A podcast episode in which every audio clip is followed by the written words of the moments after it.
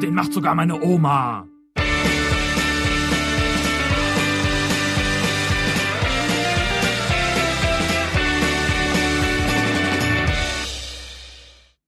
Hab ich eine Laune, ey. Was ist los, Stefan? Scheiß EM-Quali geschafft. Ach ja, ja. Schön, schön. Ha äh, hallo, hier ist übrigens auch Nick. Ähm, wir sind mit der dritten Folge von Dem macht sogar Oma, äh, dem The, The, The. Wie heißt unser Podcast? Sag du Den macht sogar meine Oma. Vollkommen fertig. Den, Ich hab- den EM-Qualifikations äh, äh, äh, Gruppensieg. Soll ich dir mal was, soll ich dir mal was sagen? Ich habe eben extra frisch geduscht. Bevor wir hier zusammengekommen sind und den Podcast aufgezeichnet haben, habe ich gedacht, ich muss ja gut aussehen, we- we- wenn wir, wenn wir podcasten. Und dann habe ich in der dreiminütigen Halbzeitanalyse von Lehmann und König schnell mal, schnell mal geduscht. Oh, und den ganzen, den ganzen Dreck und die ganze schlechte Laune einfach so runtergewaschen. Alles weg, alles Super, weg. Jetzt das finde ich super. in die nächsten 45 Minuten gehe ich mit einer derbe guten Laune. Ja. Wir haben ja, eigentlich wollten wir viel früher aufzeichnen und dann, man weiß ja nicht, das wäre jetzt natürlich ein Ding gewesen, wenn wir das tatsächlich heute versemmelt, also wir, wir Deutschen, das heute versemmelt hätten, ähm, mit der EM-Quali. Und deswegen haben wir jetzt die Aufnahme sehr weit nach hinten an diesem Tag geschoben. Aber was tut man nicht alles für äh, die EM-Quali? Ich sag dir ganz ehrlich, wenn wir nicht den Podcast aufgenommen hätten, dann, dann, dann würde ich jetzt 5 gegen Willi spielen. Stattdessen muss ich 11 gegen Willi gucken äh, und, und danach mit dir noch darüber reden. Fünf gegen Willi ist jetzt das, was ich denke. Ich kannte nur vier gegen Willi mit Mike Krüger. Das macht in dem Zusammenhang aber noch weniger Spaß. Lass uns doch bitte beim Fußball bleiben. Der hat, Mike Krüger hat übrigens eine sehr, sehr lange Nase. Eine sehr lange Nase. Und wie die Nase des Niklas, so sein Popiklas. Äh, So ungefähr, ja. Ähm, wie fandst du das Spiel? Äh, ein kurzes Resümee noch. Weil schlimm wäre es echt gewesen, wenn wir gesagt hätten, ja, ja, Deutschland weiter und äh, dann wären wir heute rausgeflogen. Aber das ist ja jetzt nicht passiert. Ja, mir fehlte, mir fehlte schon bei einigen Spielern die Einstellung. Da muss ich auch grundsätzlich, glaube ich, was ändern. Und eins ist auch ganz klar. Wenn die Leute meinen, sie müssen aufhören, ja, nur weil sie einen Finger gebrochen haben am Finger. Fußballspiel kann jeder. So sieht's nämlich aus. Auch ein Manuel Neuer hat wunderschöne Finger. Das hat man kurz vorm 1-1 gesehen, als er seine Hand nochmal hob. Und also diese Haltung von diesem Der, Reklamierarm. der, der großartig. Hashtag Reklamierarm ist ja tatsächlich einer meiner liebsten, wenn die Bayern spielen oder Manuel Neuer in der Nationalmannschaft. Äh, so schnell, also da, das haben, glaube ich, Leute vorher schon eingetippt, weil sie wissen, der, der kommt gleich. Das ist großartig. Er kommt gleich. Ja. Aber der war, das war heute, äh, äh, also heute bei dem bei dem M-Spiel gegen äh, Georgien ein wunderschöner Reklamierarm. Herzlichen Dank Manuel Neuer für diesen großen Moment äh, schönster Fußballunterhaltung. Ähm, apropos Manuel Neuer, äh, nicht lange ist es her, dass äh, dein Verein, meinem Verein ordentlich eine äh, ja, eine Packung mitgegeben hat. 5 zu 1 haben die Bayern gegen Borussia Dortmund gewonnen. Ähm, Also meinetwegen ist das versucht- Thema an der Stelle beendet, aber ich glaube, du möchtest da noch etwas äh, äh, tiefer einsteigen. Ja, ich muss ganz kurz so als Teil der, der, der äh, weiß ich nicht, Trauerbewältigung nicht wirklich, aber, aber irgendwie Teil der Bewältigung, der emotionalen Bewältigung, das nochmal in einer Metapher versuchen wiederzuspiegeln, was, was dieses Spiel für mich bedeutete. Ja. In, in der, äh, auf dem Gymnasium, in der Mittelstufe, fünf, äh, nee, keine Ahnung, vielleicht sogar ähm, Unterstufe, fünfte, sechste Klasse so ungefähr, gab es eine Das Mitschülerin. ist die Unterstufe, fünfte, sechste Klasse, ja. Ja, ich bin ja schon lange raus aus der Schule. Die Kati, Kati, ja? Also in, in Kati waren alle Jungs verknallt, wirklich alle.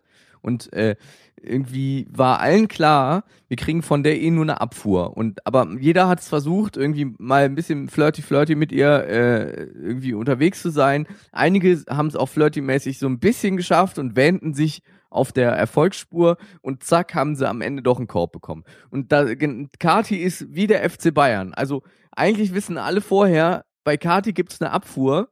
Die Frage ist nur, wie charmant die Abfuhr ausfällt. Ob sie krass, also ein krass heftiger Korb ist, mit was willst du denn? Oder ist es ein sympathischer Korb? So, ja, leider, leider gerade nicht und so, aber bist ein netter Kerl. Und so ist der FC Bayern.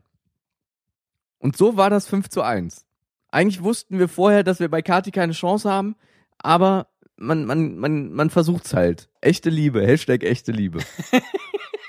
Und wenn dann der BVB bei Kati so richtig gelandet wäre, ja, Hm? Ja. das wäre ja dann auch so eine Beziehung auf Dauer geworden. dieser, dieser ganze Vergleich hinkt doch. Ja, dir ging es doch nur um den, um den schnellen Sex mit Kati. In der Da- Unterstufe. Hm. Genau, in der fünften, sechsten Klasse, wo Ja, man ja. an sowas denkt. Das ist doch Blödsinn. Hatte, hatte Kati irgendwann mal einen festen Freund? Äh, Also nicht während der Zeit auf dem Gymnasium, glaube ich. Vielleicht Oberstufe letztes Jahr, wo man nicht mehr so viel miteinander zu tun hatte. Und wer war das dann? Ähm. das war dann, das war dann Barcelona oder? nee, der, also der war von extern. Das, Natürlich. Ja. das war halt, das war halt kein Bundesligist, sondern das war dann halt irgendein schöner, schöner Verein aus der Premier League oder so. Ich wollte gerade sagen, auf das jeden war Fall wahrscheinlich ein, ein äh, äh, Brit Brite aus Liverpool vielleicht. Möglicherweise, ja. Äh, Und du willst jetzt charmant überspielen zum, zum nächsten Thema. Jürgen Klopp. Ich wollte gerade sagen, es war wahrscheinlich, äh, Kati hat wahrscheinlich gar nicht so jemand Extravaganten gesucht wie dich oder wie all die anderen, die bei ihr abgeblitzt sind, sondern eigentlich hat sie äh, ihn hier gesucht. So I'm a totally normal guy. Um, I'm the normal one, maybe, if you want this. Sie liegen ihm alle zu Füßen. Die Engländer verfallen dem Charme von, von Jürgen Klopp genauso wie die Dortmunder vor sieben Jahren und wie die Mainzer noch, noch davor. Und ich finde, das ist ein Phänomen. Wie schafft ein Trainer das, bei, bei äh, keinem seiner Ex-Vereine wirklich ähm, irgendwie in schlechter Stimmung zu gehen oder im, im Nachhinein irgendwie da, dafür zu sorgen, dass die ehemaligen Fans jetzt sagen, ach, jetzt geht er dahin, die dumme Sau. Und, und, und direkt beim nächsten Verein kommen ihm, werfen sie ihm die Herzen entgegen. Sagen das, sagen das Fans über ihren Trainer, über Spieler äh, äh, weiß ich das, aber auch über einen Trainer? Weil ein Trainer geht ja meistens in einer Notsituation und dann ist es ja sein gutes Recht, irgendwo wieder anzuheuern. Äh, ja, okay, vielleicht, vielleicht ist es nicht so dramatisch wie bei Spielern, aber ich habe schon den Eindruck, dass ähm, ein, ein Trainer, ja, wenn, wenn er, wenn er äh, entlassen wird, schon auch für diesen sportlichen Misserfolg dann steht. Und, und das ist bei Klopp ja eigentlich nie gewesen. Also gut, bei Mainz äh, war es, glaube ich, ja im Aufstiegsjahr von, von Mainz 05, als er sich verabschiedet hat. Bei Borussia Dortmund gut nach einer äh, längeren Durststrecke der Saison. als er Ja. bei Kati abgeblitzt ist. ähm, Ja, das war sehr aber traurig. trotzdem auch, auch bei den, bei den Liverpoolern gibt es jetzt schon Fans, die sich äh, auf, auf ihre Trikots für die neue Saison Klopp hinten drauf äh, schreiben lassen. Und das finde ich äh, außergewöhnlich. Ich war ein bisschen, äh, ein bisschen, ähm, einerseits, mh, wie soll ich denn das sagen? Ich bin mir nicht sicher, ob diese Geschichte mit dem Normal One nicht von, naja, zumindest mittelfristige Hand äh, geplant war.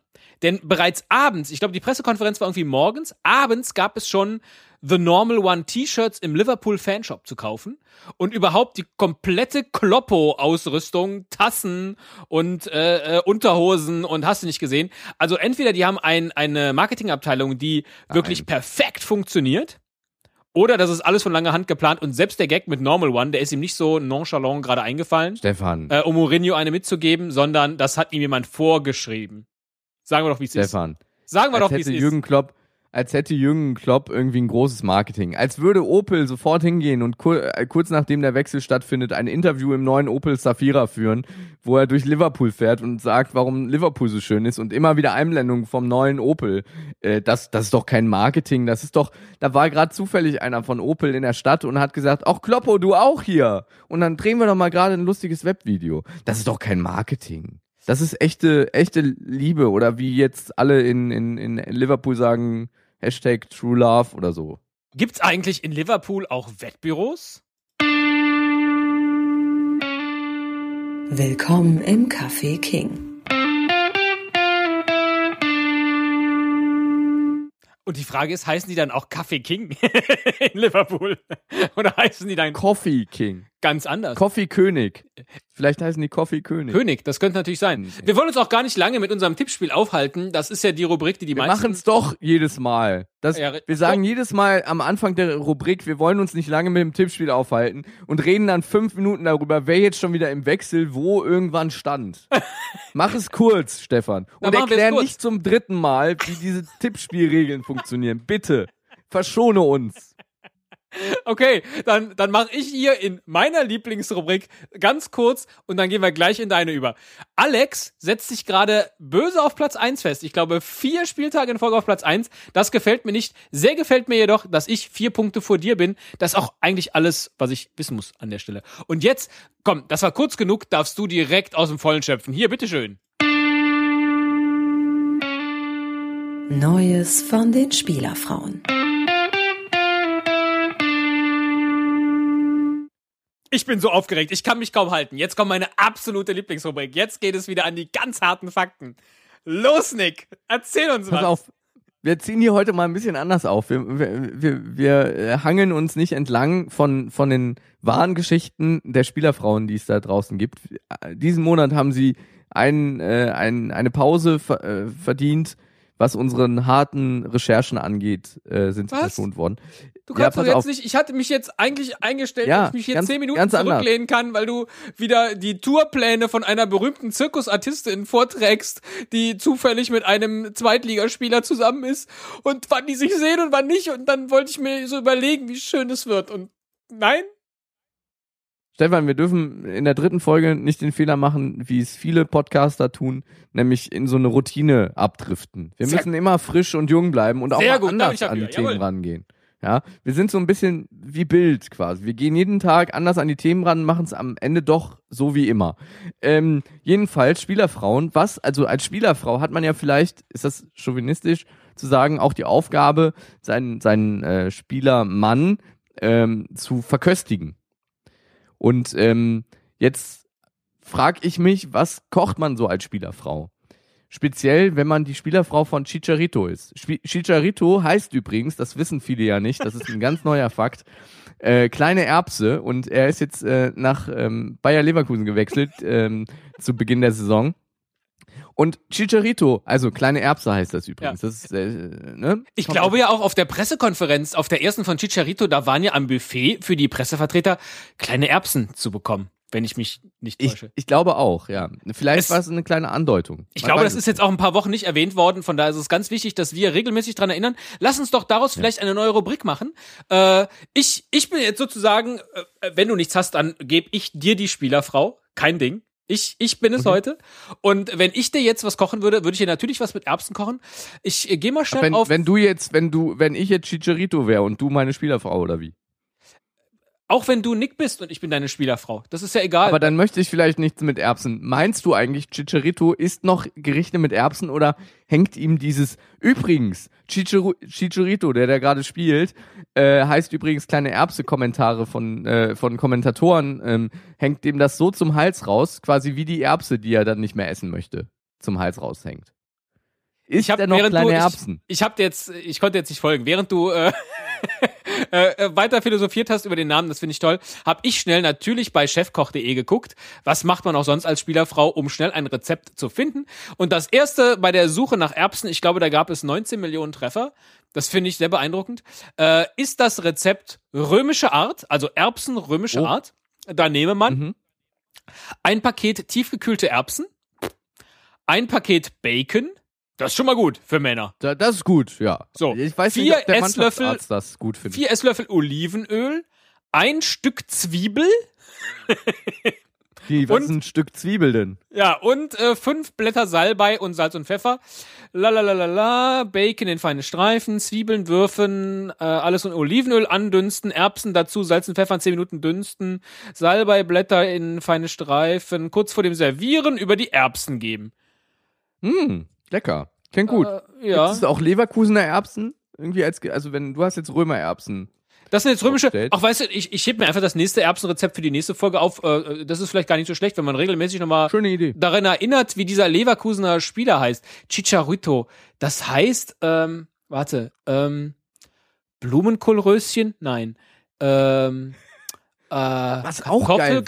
War- Nee, auch nicht. Gibt es da draußen einen, einen südamerikanischen Spieler, der übersetzt äh, Röschenkartoffeln heißt? Oder was hast du gesagt?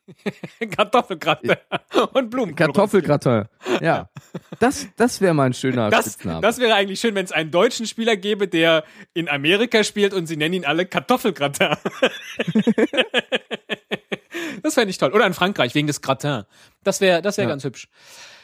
Ob es da wohl einen in Darmstadt geht, ich weiß es nicht so ganz genau, aber so ein paar Informationen über Darmstadt habe ich dann doch erfahren. Einwurf. Und heute bei uns im Einwurf zu Gast ist Matthias Kneifel. Hallo Matthias. Hallo. Du bist, naja, glühender Darmstadt-Fan, die jetzt den meisten vermutlich erst bekannt sind seit dieser Saison. Wie ist denn dein Fanverlauf gewesen, dass du Darmstadt-Fan bist? Mein Fanverlauf ist ähm, sehr stark an mein Studium gebunden gewesen. Ich habe äh, 1998 in Darmstadt begonnen zu studieren. Darmstadt war mir zuvor auch gar kein Begriff. Also ich wusste, es liegt in Hessen, das war es dann aber auch schon. Ähm, da ich selber aus einer sehr ländlichen Ecke in Baden-Württemberg komme, hatte ich äh, vor meinem Studium keinen wirklichen Profiklub in meiner Nähe und da durch das Studium hatte ich gedacht, Darmstadt 98 war mir ein Begriff, ich gehe mal ins Stadion. Fand das äh, bei meinem ersten Besuch sehr skurril. Das war eine Aktion, eine Marketingaktion. Ähm, die Fans konnten kommen ins Stadion und nach dem Spiel erst äh, so viel zahlen, wie sie wollten. Und das war ein ziemliches Minusgeschäft für den Sponsor, der das Ganze bezuschusst hat, weil er musste eine ziemlich hohe Differenz ausgleichen. Das war ein Spiel gegen den äh, FC Augsburg am grünen Donnerstag 2000. Und ich war da im Stadion, war super Wetter. Die, ich glaube, 8000 Zuschauer waren es, aber die haben dann nicht mal die Hälfte der kalkulierten Einnahmen gezahlt. Was hast du denn gezahlt Spiel. nach dem Spiel? Ich glaube, ich habe ähm, gar nichts gezahlt. Ach, das war auch möglich, dass man Ich rausgeht, glaub, ohne zu zahlen. Sehr knaus. Ja, ja, ich glaube, ich war sehr knausrig. Ähm, als Student hatte ich mir gedacht, okay, das war mal ein Versuch wert, aber es war nicht wirklich erbaulich. Die hatten dann in der Saison, in der gesamten Saison zweimal dieses ähm, Szenario durchgespielt. Also die Fans konnten nach dem Spiel zahlen und es war jeweils ein Rohrkrepierer. Also ich habe es auch ähm, später dann, da kommen wir nachher noch dazu, in meinem Buch aufgegriffen, ähm, dieses äh, Kapitel, zwei Marketingspiele anzuleiern und jeweils mit 0 zu 3 zu verlieren. Also sie hatten in der gesamten Saison nur vier Heimspiele verloren und die zwei höchsten Niederlagen waren ausgerechnet diese Oh, ja, okay. gesponserten Spiele. Und was mich damals auch noch ähm, sehr ja, verwundert hat, war dieser Anruf, Anfeuerungsruf Lilie, Lilie. Das fand ich, äh, also was harmloseres kann man sich ja nicht vorstellen, als eine Mannschaft nach einer Pflanze nach vorne zu brüllen.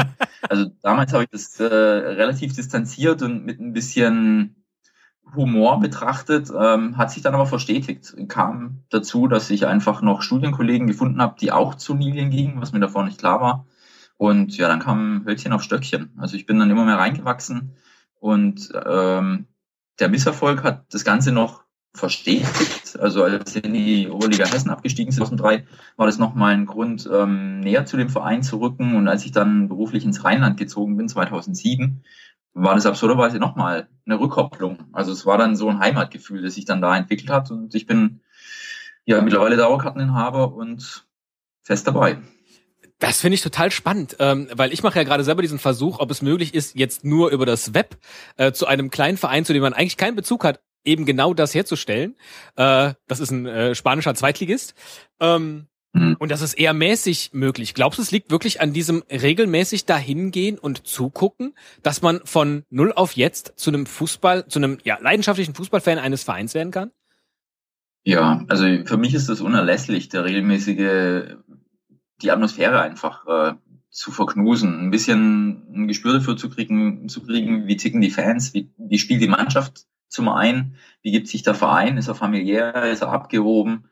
Ähm, also für mich ist der, der regelmäßige Stadionbesuch schon das A und O. Ich kann mir jetzt nicht vorstellen, dass ich ohne Stadionbesuche ein ähnliches äh, oder ähnliche Emotionen für einen Verein aufbringen könnte. Ich, ich bevor ich jetzt ähm, Darmstadt-Fan wurde, hatte ich auch so meine meine Vereine, die man einfach im Blick behält, aber die waren nur über die, Sportschau transportiert oder über das ähm, Lesen und Hören im Radio. Und das war phasenweise Borussia Dortmund tatsächlich, als die 89 den DFB-Pokalsieg errangen. Das fand ich sehr spektakulär, wie da die Stadt im Fernsehen auf den Beinen plötzlich zu sehen war. Ähm, aber da hielt dann der Vergleich mit Darmstadt nicht stand. Also es ist tatsächlich so, du gehst 17 Mal im Jahr mindestens an diesen Ort, triffst immer wieder deine Freunde, da, da wächst was zusammen, ja. Und deshalb verstetigt sich das immer mehr. Also für mich ist der Stadionbesuch das A und O, um eine enge Bindung an den Verein herzustellen. Ist sehr schön, du hast jetzt zweimal vom Zusammenwachsen gesprochen. Also das mit den Lilien, das färbt dann doch in den, in den eigenen Sprachgebrauch wahrscheinlich ab. Das heißt aber, äh, du wärst jetzt nicht besorgt, nehmen wir mal an, du müsstest jetzt äh, fünf Jahre ins Ausland gehen, dann wärst du doch weiterhin äh, äh Lilien-Fan und würdest gucken, was Darmstadt macht. Das ist richtig, ja. Also es musste erstmal so eine enge, enge Bindung wachsen und die wäre jetzt nicht aus der Distanz gewachsen. Und ähm, deshalb stelle ich mir schwer vor, ähm, jetzt eine wirklich enge Bindung zu den Zweitligisten im Ausland herzustellen. Eine, Empathie, eine Sympathie, glaube ich, gerne. Also ich habe auch ähm, in meinem Blog mal ein paar Skurrilitäten aufgegriffen. Also zum Beispiel gibt's in Schweden zwei aramäische Profiklubs, die beide in derselben Stadt beheimatet sind, in Södertälje. Das eine ist Assyriska und das andere ist Syrianska. Und da wollte ich immer mal wissen, wie denn das zustande kommt, dass ähm, zwei aramäische Profiklubs in einer Stadt spielen und dann auch noch ein bisschen Profifußball hochkommen. Und deshalb ähm, habe ich mich da mal über einen Beitrag mit den beiden Clubs befasst und behalte die jetzt auch im Blick. Also hier geht auch eine gewisse Sympathie für die Vereine, ohne dass ich sie auch nur kenne. Jetzt im, im wirklich engeren Sinne. Aber das fasziniert, äh, fasziniert mich. Also da ist einfach die Faszination da, sowas mal zu verfolgen, aber es ist jetzt nicht, es hält nicht stand mit einem richtigen Fan-Dasein. Das heißt, du bist nicht nur Linienfan, sondern auch Fußballverrückter. Dieses Aufstiegsjahr jetzt, wie hast du das wahrgenommen? Weil für mich ist Darmstadt, ich verfolge die zweite Liga jetzt ehrlich gesagt nicht, nicht so stark. Und dann war Darmstadt da und das Einzige, was ich wahrgenommen hatte, war dann der Auftritt eures Trainers im Sportstudio. Und seitdem sehe ich immer und immer wieder diese Kabine, ja, in die ja. diese ganzen armen Profiklubs müssen. Das ist für mich medial das Einzige, was permanent von Darmstadt präsentiert wird. Ja, also ich finde diese medial, den medialen Hype auch ein bisschen äh, ja mittlerweile too much. Also ich, äh, das erleben wir in Darmstadt ja schon seit es in der dritten Liga gut läuft. Dass äh, zuerst im regionalen Bereich da natürlich ein großer Fokus drauf gelegt wird, in der zweiten Liga dann noch viel mehr und jetzt in der ersten Liga gibt's kein Halten mehr. Und der Verein, der befeuert es ja auch durchaus. Also der sieht sich als Underdog, da fährt immer wieder so ein bisschen ähm, die Sprache von Dirk Schuster durch als Trainer. Das hört man auch in den Interviews mit den Spielern. Da gibt's einfach so dieses, dieses Underdog-Denken. Das, das spielt den Lilien schon seit der dritten Liga in die Karten. Also die werden permanent unterschätzt. Zumindest ähm, sieht man das auch auf dem Rasen, dass die gegnerischen Teams nicht so durchweg wissen, was sie mit diesem Verein anfangen sollen oder mit dieser Mannschaft. Und deshalb ist es für mich jetzt ein Prozess. Also das, was im Moment die Bundesliga darstellt und medial auch über die Lilien berichtet wird, das ist im Moment so das die Krone des Ganzen oder die Spitze des Eisbergs. Für mich, das höre ich jetzt schon seit drei Jahren. Also immer wieder dieses, äh, dieses Cinderella-Story. Und ähm, ja, mittlerweile kann ich schon nicht mehr so hören. Dieses äh, eingeblendete Ding da im Sportstudio, also die Kabine, da dachte ich mir auch, oh mein Gott, also muss das jetzt sein, aber das ist einfach eine Geschichte, die ist für die Medien einfach zu geil. Ja, die scheint zu funktionieren. Also auch Sky hat das in der Vorberichterstattung vom, vom Bayern-Spiel gemacht, dass dann der Reporter in der Kabine war und daneben erzählte, wie wenig Duschen da sind und mein Gott, nur drei Steckdosen, ob die sich alle ihre Haare föhnen können und so.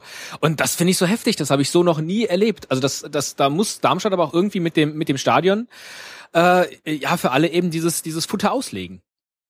Na klar, also ich denke, es gibt äh, jeder, der mal selber Fußball gespielt hat, im unterklassigen Fußball, der kennt solche Kabinen. Deshalb ist es wirklich absurd, dass sowas heutzutage im Profifußball äh, angeboten wird. Äh, ich kann mich auch an ein DFB-Pokalspiel erinnern, der Lilien. Das war äh, vor zwei Jahren. Da hatten sie gegen Schalke 04 gespielt. Da war die Berichterstattung der AD schon genau so. Also die haben auch einen Blick in die Gästekabine geworfen, haben dann auch, bevor die Mannschaften aufs Spielfeld gelangt sind, in die Katakomben geguckt. Und das war halt auch damals, also Beckmann war der Mensch vor Ort und der Tom Bartels hat moderiert und die sind beide Ski aus der Hose gehüpft vor lauter Euphorie, ja, dass es sowas noch gibt. Und, und da war schon zu merken, ähm, das kann man auch ein bisschen auf die Spitze treiben, aber im Moment ist es ähm, over the top. Also Wahnsinn ja. in jeglicher Hinsicht. Und aus Fansicht, äh, wie läuft die Saison für dich jetzt in der ersten Liga? Ähm, nach dem 2 zu 2 in Dortmund hatte ich äh, mich von Moment ertappt, an den Klassenerhalt zu glauben. also es ist, ähm, also die erste Liga mit diesem Verein ist eigentlich gar nicht hoch genug einzuschätzen. Also die, die Strukturen im Verein, die Infrastruktur erst recht, die sind von dem sportlichen Erfolg total überholt worden. Also rechts und links überholt worden. Und der Verein lebt zu großen Teilen noch heute durch Ehrenamt und Praktikanten. Und ähm, die Bundesliga ist, ist wie ein falscher Film, schon nahezu. Ähm, dazu noch dieser antiquierte Spielstil, ähm, aber um jetzt auf die Saison direkt zu kommen, durchweg zufrieden. Also mit zehn Punkten nach acht Spieltagen, sprich nach einem knappen Viertel der Saison, darf man sehr zufrieden sein. Wenn es so weiter ginge, dann wäre es der Klassenerhalt. Mit 40 Punkten steigt man nicht ab. Ähm, aber sie gehen natürlich auch immer hart an die Grenze. Also da ist nicht viel Luft nach oben, was jetzt das Leistungsvermögen anbetrifft. Sie haben zwar anders als Paderborn jetzt vielleicht in der letzten Saison tatsächlich viele Spieler, die schon Bundesliga-Erfahrung hatten. Aber Schusters Spielstil ist eben kompakte Defensive und nach vorne Nadelstiche. Das war es auch schon in der zweiten Liga. Und ähm, man muss halt abwarten, wie lange sich das ähm, als Überraschungsmoment halten lässt. Bleibt abzuwarten. Also sie werden nicht zuverlässig auswärts punkten und ich glaube aber, dass sie sich auswärts tatsächlich noch ein bisschen besser und leichter ähm, geben als zu Hause. Hm. Du hast es eben schon angesprochen, du, du bloggst äh, über Darmstadt ähm, und auch hast auch ein Buch geschrieben, das hängt ja eng miteinander zusammen. Hat sich, was das Bloggen angeht, irgendwas für dich verändert, seitdem jetzt äh, die Lilien in der ersten Liga spielen? Mhm. Naja, da muss ich ein bisschen ausholen. Also ich hatte ursprünglich nicht ähm, damit angefangen, über Darmstadt zu bloggen. Ich hatte angefangen zu bloggen, weil ich äh, der Aufhänger war, mehr über den armenischen Fußball wissen wollte. Also Armenien war bei der Euro-Qualifikation 2012 in der Gruppe mit Russland, Island, äh, Russland, Irland, Entschuldigung, und der Slowakei. Und die haben sich da sehr gut geschlagen. Die waren bis zum letzten Spieltag im Rennen um den Quali-Platz oder Relegationsplatz. Und in der ARD hieß es immer, oh, schau dir Trabatoni an, der alte Kämpfe mit den Iren, der schafft es noch zu Euro. Und dabei waren die Armenier gleich auf. Und ich wollte immer wissen, wieso ist denn Armenien so gut? Und habe dann einfach gedacht, okay, ich gehe mal Fragen auf den Grund, die jetzt nicht so beantwortet werden das war so der Anfang, die, die, die Initiative, die zu meinem Blog führte. Und, und natürlich, wenn man schon ins Stadion geht zu seinem Verein, dann lag es nahe, auch den immer mal wieder zu thematisieren. Aber das war nur sporadisch. Also ich habe dann eher so Halbjahresfazits ähm, getätigt. Und dann hat sich aber doch angelassen mit dem ähm, ja, zunehmenden Erfolg, das auch ein bisschen regelmäßiger zu begleiten. Und jetzt ist es in dieser Saison tatsächlich erstmal so, dass ich zu jedem Spieltag Vorberichte schreibe, Nachberichte nicht, weil ich glaube, die meisten sehen die Spiele und wenn es nur Zusammenschnitte sind und es wird ohnehin sehr schnell im Internet mittlerweile besprochen, da muss ich auch nicht noch meine Sicht dazu geben. Also ich konzentriere mich eher darauf, ähm, Vorberichte zu geben, die aber auch ein bisschen anderen Zuschnitt haben. Also ich betrachte jetzt explizit, wenn man die bisherigen Spiele nimmt, wo gibt es eine gemeinsame Bundesliga-Historie zwischen beiden Vereinen, ähm, wo gibt's alte Bekannte auf beiden Seiten und ähm, wo gibt's zum Beispiel auch äh, ja eine Schnittmenge zu den Kontrahenten. Aber ich sage jetzt nicht, die spielen das und das System und wir spielen das und das System und deshalb könnte das aufgehen oder das aufgehen. Ich versuche das Ganze ein bisschen mit äh, Stammtischwissen, sage ich mal, äh, ein bisschen abschätzig zu füllen, aber nichtsdestotrotz mit ist uns hier so nicht ganz fremd in diesem Podcast. genau, also so eine gewisse Lilien-DNA einfach einfließen zu lassen in, in eine Vorberichterstattung, damit die Leute auch sehen, okay, das ist der Verein, der kommt daher. Das ist, deshalb ist auch immer ein unter, eine Unterrubrik der Vorberichterstattung. Heute vor fünf Jahren spielten wir gegen. Und heute vor fünf Jahren waren wir in der Regionalliga Süd und haben zum Beispiel an diesem Wochenende vor fünf Jahren gegen Hessen-Kassel gespielt. Oder auch gegen Mannschaften wie Sonnenhof, Sonnenhof Groß Asbach oder Freiburg 2, 60 2, ähm, ja, KSC 2, das waren alles Mannschaften, da haben wir heute die ersten Mannschaften hinter uns gelassen. Das innerhalb von fünf Jahren. Also deshalb will ich mit meiner Vorberichterstattung auch nochmal das Ganze relativieren. Also diesen Erfolg richtig auch einzuschätzen. Wir haben wahnsinniges genossen in den letzten fünf Jahren, was wir die ganzen 20 Jahre davor nicht hatten. Deshalb will ich das auch immer wieder mit dem Vorbericht nochmal nach außen kehren. Man sollte das wirklich wertschätzen, was hier im Moment abgeht. Und der letzte Aspekt in dem Vorbericht ist auch die U19, weil der Nachwuchs der Lilien spielt mittlerweile auch in der Bundesliga, schlägt sich da jetzt nicht so gut. Aber deshalb will ich es einfach ähm, als Rundumschlag ein bisschen verstanden, bisschen auch den Verein nochmal in den Fokus zu rücken, nicht so sehr dieses eine Spiel. Und wie kam es dann zu dem, für den, äh, zu dem Kontakt äh, für das Buch? Ähm, das Buch nennt sich 111 Gründe, den SV Darmstadt 98 zu lieben. Werden viele Hörer kennen dieses Format. Es gibt, glaube ich, mittlerweile über 49 Vereine und ich meine ähm, herausgefunden zu haben, dass der Verlag mittlerweile die Strategie fährt, ähm, gezielt Blogger anzusprechen. Also ich kenne ähm, zwei andere Blogger, deren Buch mittlerweile auch veröffentlicht wurde. Einmal Arsenal London, dann auch Magdeburg. Also ich glaube, der Verlag ähm, sieht da Potenzial, weil er weiß, die Leute können schreiben und die kommen aus der Fanszene. Also da sind schon viele Faktoren gegeben, um ein ganz vernünftiges Werk zustande zu kriegen. Und ich hatte nach dem Spiel gegen RB Leipzig, da habe ich tatsächlich mal einen Nachbericht geschrieben.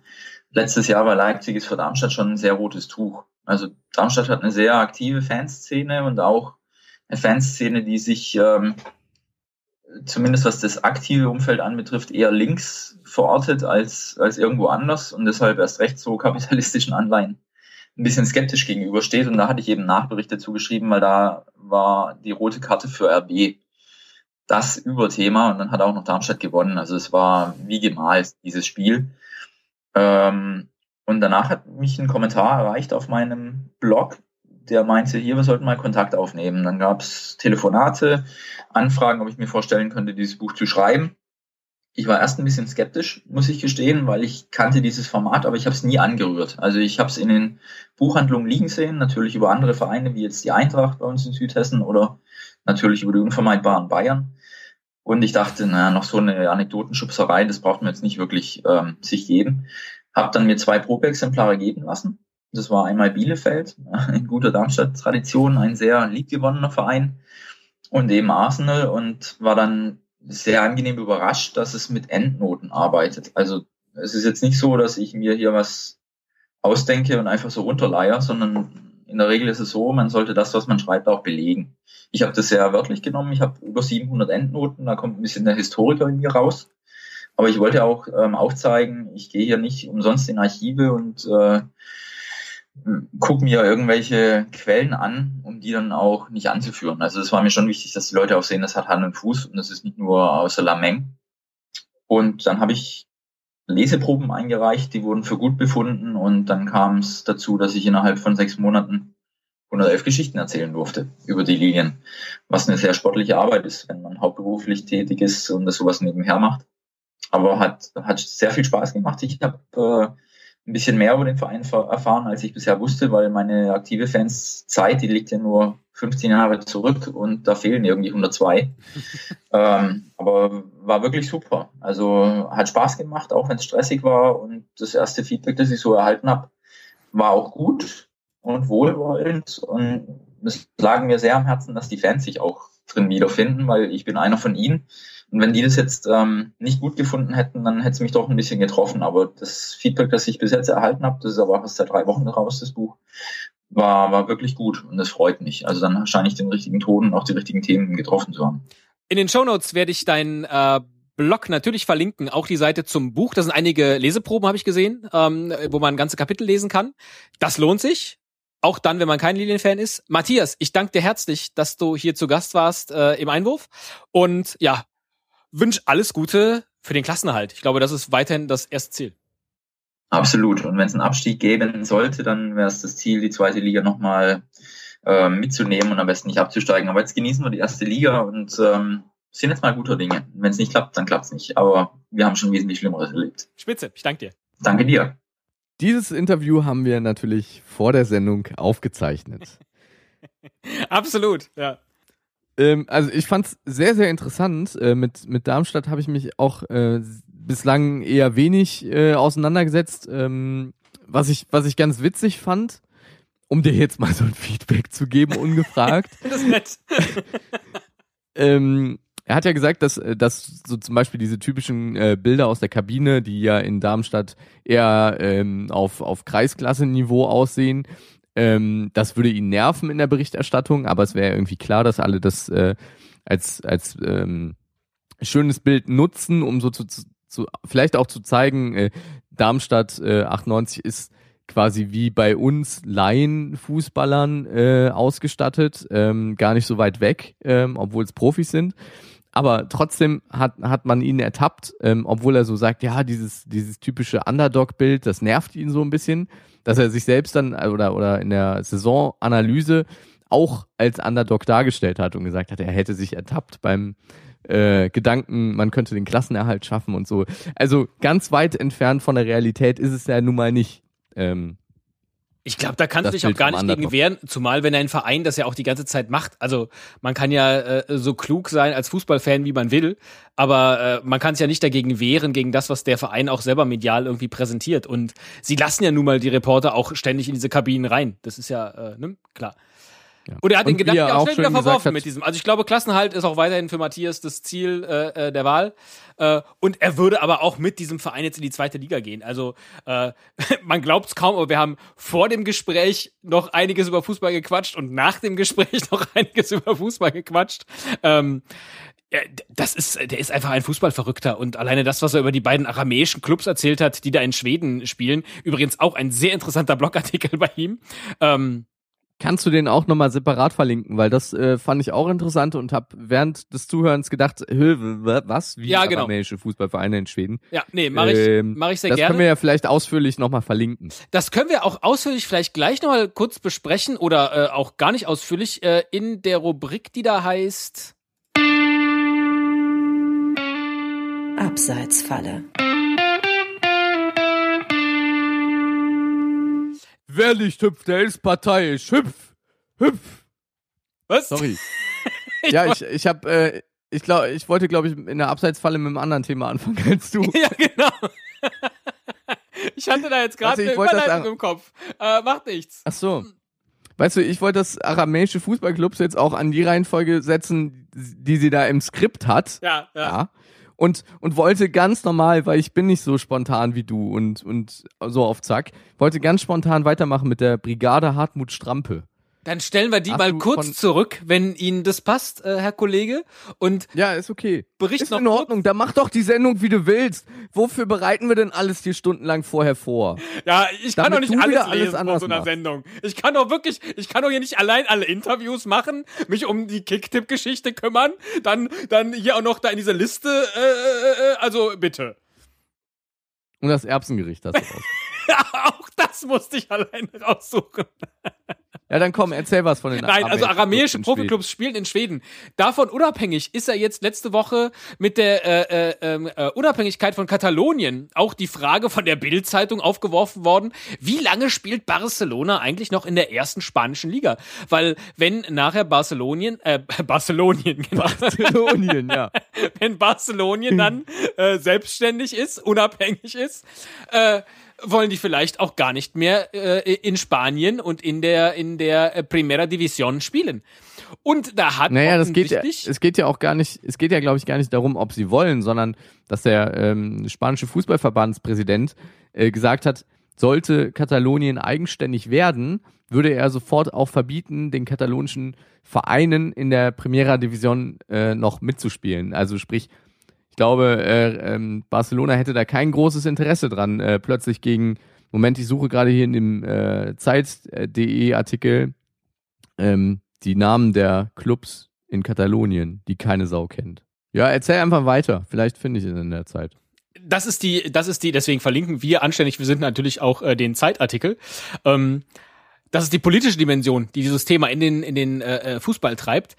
Die Bild-Zeitung hingegen hat natürlich auch gleich mal bei der ersten französischen Liga angefragt, so behauptet sie. Und da sei man jederzeit bereit, dass Barcelona auch bei ihnen in der ersten Liga mitspielt. So, da habe ich gelacht und dachte, ja, die Bild-Zeitung wieder, was für ein bescheuertes Thema. Und just in dieser Woche mache ich das Interview mit Matthias und er erzählt mir von zwei aramäischen Profiklubs, die eben in äh, Södertälje in Schweden spielen äh, und da dann äh, äh, äh, beheimatet sind und in der ersten schwedischen Liga mitspielen. Was ich völlig abgefahren finde.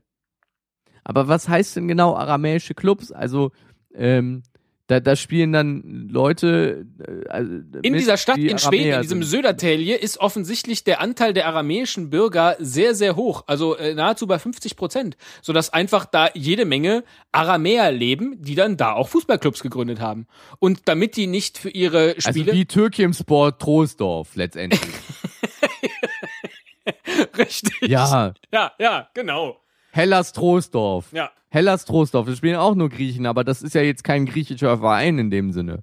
Der ist ja, das ist ja ein normaler deutscher Club. Wir, komm, bevor wir uns hier in irgendetwas verstricken, du keine, keine Clubs aus Katalonien findest und ich jetzt irgendwas Doch, erzähle, was hab ich falsch jetzt, ist. Ach, hab ich hast du noch? jetzt. Ja. Habe ich jetzt. Moment. Espanyol Barcelona, klar. Girona, Lagostera und Sabadell. Na, das ist doch eine Riesenliga. Liga Da kann man ganz äh, drei Hin- und drei Rückspiele machen. Ja, Mensch. Nicht ist verkehrt. auch eine kurze Saison. Danach kann sich Messi schön an den Strand legen.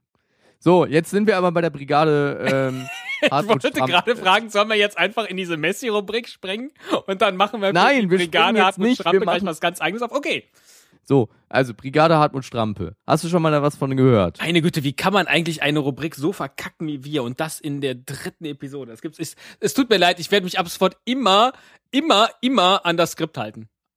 Ach, die Leute, die mögen das doch. Ja. Die Leute schreiben uns doch bei Twitter und Facebook, dass wir häufiger als nur einmal im Monat kommen sollen. Das ist auch ein Kompliment irgendwo auf eine Art, die wir noch nicht entdeckt haben. Weiß ich nicht. So, Ich also, weiß nicht, äh, äh, ich finde, vielleicht sollten wir am Wochenende einfach mal was anderes machen. Klar, sind alles Menschen mit Gefühlen.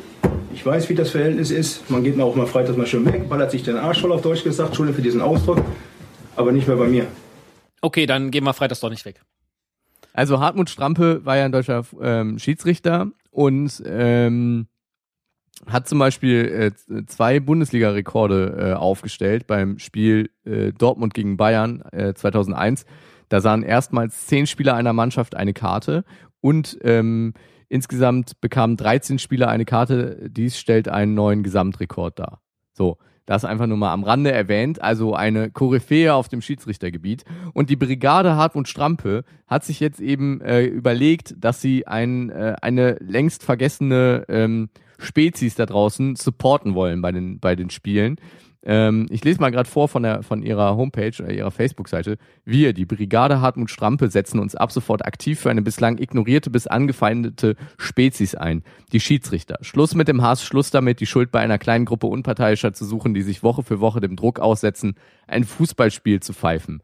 Gemeinsam mit allen Unterstützern wollen wir Zeichen setzen. Für mehr Respekt, mehr Verständnis, unsere Qualität, Neutralität. Die Brigade Hartmut Strampe. Und ähm, die Facebook-Seite ist großartig, weil die Jungs wirklich äh, mit Bannern, mit äh, Fanschals, mit, mit äh, Flaggen ähm, bei Spielen unterwegs sind und äh, dann solche Mottos, äh, auch Parolen brüllen wie wer nicht hüpft, der ist parteiisch, hey, hey, oder äh, ähm, was, was haben wir hier noch auf der Seite, was man ganz schnell noch äh, vorlesen könnte. Ja, Ich finde es jedenfalls großartig, dass es da äh, auch aus den aus den äh, äh, Tiefen des Fußballfantums in diese Richtung einfach einen, einen Vorstoß geht, weil ähm, bei wie vielen Spielen wird immer wieder drüber diskutiert und äh, äh, war das jetzt Elfmeter, war das keiner, hat er es verpfiffen, hat er es nicht und ähm, ich glaube ja immer, das gleicht sich am Ende doch alles aus, äh, vor allem für die, die oben stehen. Großkotzer. Die brauchen wir, glaube ich, jetzt hier nicht. Was ich jetzt brauche, sind Kerle mit Eiern in der Buchse. Hast du Eier in der Buchse? Ich, ich, ich habe keine Eier in der Buchse, aber ich kann dir erzählen, was Cristiano Ronaldo und Messi so getrieben haben im letzten, im letzten Monat. Aus dem Alltag von Messi und CR7.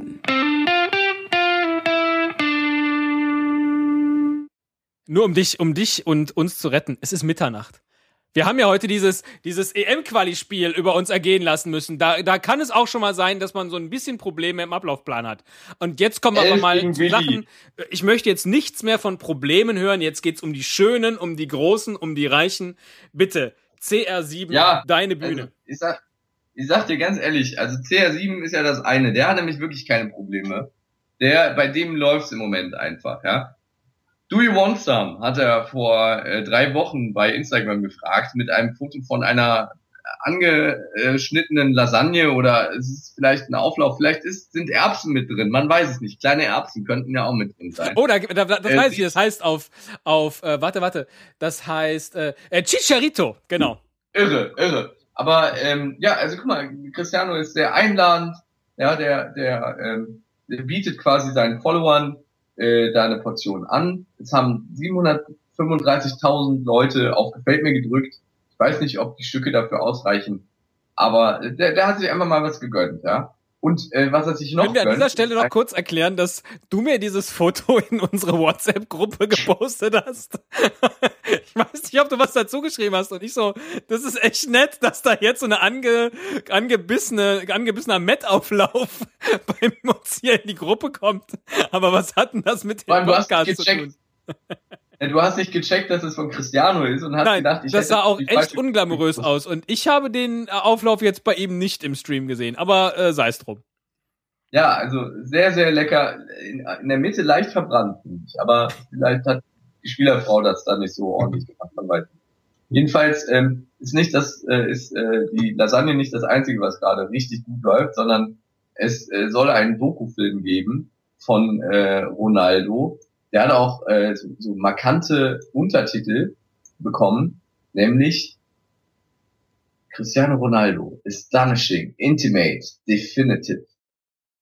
Die Univer Universal-Dokumentation über The One and Only Cristiano Ronaldo. Ja, da, niemand ist mit der Kamera bislang so nah und so intim an Cristiano Ronaldo rangekommen, wo er mal über seine Kindheit, Familie, seinen großartigen Erfolg spricht. Demnächst auch in eurem Kino. Ich habe mir diesen kompletten Trailer angesehen. Er, er geht schon, also man, es ist so wie Deutschland ein Sommermärchen, man kriegt sofort Gänsehaut. Anne, der muss deinen Atem spüren. Cristiano! Ja, So, ja. Wie clean sie, als er Arne Friedrich angeschnauzt hat in der Kabine. So eine Gänsehaut hatte ich da, als ich diesen Trailer gesehen habe. Das wird, glaube ich, der bombastischste Film. Der, der geht an Coco Vin, an, an äh, Fuck You Goethe 2 und, und an äh, Alles steht Kopf senkrecht vorbei äh, in, in die Liste. Die ich glaube 10. sogar, dieser, diese Dokumentation könnte äh, funktionieren, so, so rein, rein theoretisch, wenn ich Cristiano Ronaldo sich selbst spielen würde. ja, das ist, das Ist natürlich halt jetzt schwierig bei einer Dokumentation, die dann, die dann äh, mit äh, Schauspielern zu versehen. Aber Aber wer, wer hätte denn Cristiano Ronaldo spielen können? Veronika Ferres. Veronika Ferres in ihrem emotionalsten Film. Sie spielt Cristiano Ronaldo in der Doku Ronaldo. und äh, Herbert Feuerstein als äh, äh, Lionel Messi. Was, was ist denn bei Messi los? Ja, bei Messi, ähm, da habe ich ja noch das letzte Mal über die lustigen Seifenblasen-Socken äh, Socken gesprochen. Das ist ja so ein sehr beschauliches Leben. Und jetzt ist ja nicht nur sein Bruder wegen illegalen Wiffen, äh, Wiffenbesitzes, Waffenbesitzes festgenommen worden. Nein, auch äh, der gute Lionel muss selber vor Gericht wegen Steuerhinterziehung. Und da geht es mal um läppische vier Millionchen. Eieiei, da zerplatzt die heile Welt. Da zerplatzt die So. heile Welt und äh, wenn ich das alles richtig verstanden habe, äh, droht dann auch Gefängnisaufenthalt. Ach Quatsch. Der hat das sich, regelt die spanische Justiz schon. ähm, Als würden die Messi in den Knast setzen. Der dribbelt dann sich einfach durch die Gefängnisstangen wieder raus. und du meinst, Uli Hoeneß ist einfach nur nicht zwischen den Stangen durchgekommen. Er hat zu viele äh, Würstchen aus seiner Fabrik gegessen. Also äh, da, das bleibt abzuwarten. Jetzt ist Messi ja noch schwer verletzt. Äh, vielleicht ist das Ganze auch eine Finte äh, und passt in diese ganze große Geschichte. Da wäre ich viel interessierter, ehrlich gesagt, an der Dokumentation über das, was da passiert, weil man eben auch nicht so viel von von Messi erfährt, bis auf jetzt eben diese diese Geschichten. Äh, ich bin wirklich drauf und dran, den, den Instagram-Stream von Cristiano Ronaldo bei mir aus Instagram zu löschen. Es fängt an, mich zu langweilen, weil ein so schön abfotografiertes Leben ohne eine echte Geschichte dabei habe ich selten gesehen. Und bei Messi geht's jetzt, glaube ich, los mit der Geschichte. Der hat, der hat begriffen, wie das mit dem Storytelling tatsächlich funktioniert. Und jetzt geht's um die harten Einmal. Knast und zurück. So, Ja, von, vom Bordstein bis So. so. nee, wie, wie, wie hieß das Album von Tom Bushido? Ist auch egal, ist ja auch egal. Also, äh, mal abwarten. Da hat offensichtlich der gute Lionel vielleicht den ein oder anderen kleinen Fehler gemacht. Wir hoffen es nicht. Und das hoffen wir natürlich für uns genauso wenig. Doppelsechs Sätzen.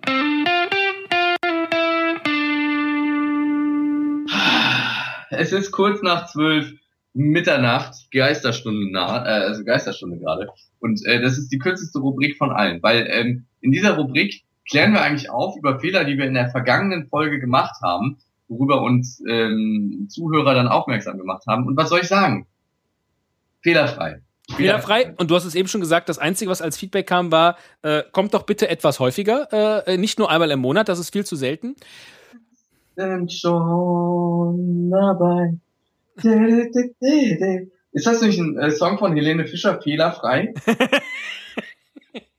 Äh, Sorry, aber ich bin, ich bin um 12 Uhr nachts bin ich einfach ein bisschen abgelenkt. Das wäre hier ja aber nicht Fußball mit Stefan und Nick, wenn wir nicht selber nach Fehler suchen würden und haben uns überlegt, wäre es nicht vielleicht eine Idee, weil wir das auch relativ einfach pflegen können, dass wir unsere Rubriken, die wir ja ohnehin hier in den Podcast äh, aufgenommen haben, auch in eure Audiodatei mit aufnehmen, sodass ihr, wenn ihr ein entsprechendes Gerät habt, auf dem ihr diesen Podcast hört, dann einfach von Rubrik zu Rubrik springen könnt. Schreibt uns das doch bei uns in die Kommentare. Wenn ihr nichts schreibt, wissen wir, alles supi und wir machen weiter wie bisher. Sowas könntest du? Sowas könntest du? Weißt du, es geht, in erster Linie geht es darum, dass die Einstellung stimmt. Denn Es ist alles machbar. Und die Einstellung ist immer Fakt. ich frage mich an der Stelle wirklich, da wird ja am meisten drüber gelacht, ne, über dieses, die Einstellung ist immer Fakt. Ich glaube ja, er meint Fakt. F-U-C-K-E-D. Nee, aber dann F-U-C-K-T, wenn man es so schreibt, ja. Die Einstellung ist immer Fakt hier in, in, in Remscheid.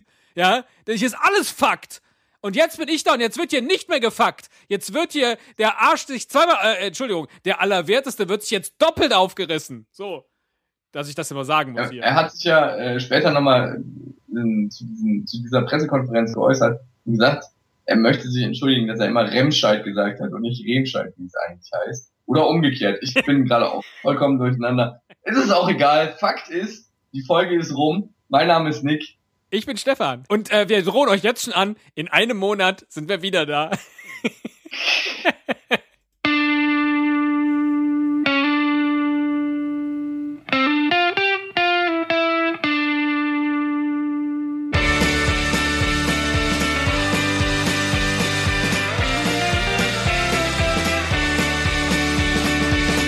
Den macht sogar meine Oma.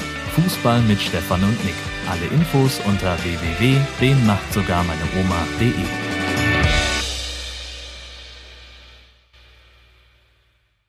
Äh, Ich habe nicht geschlafen, sondern ich habe von den alten Sendungen geträumt.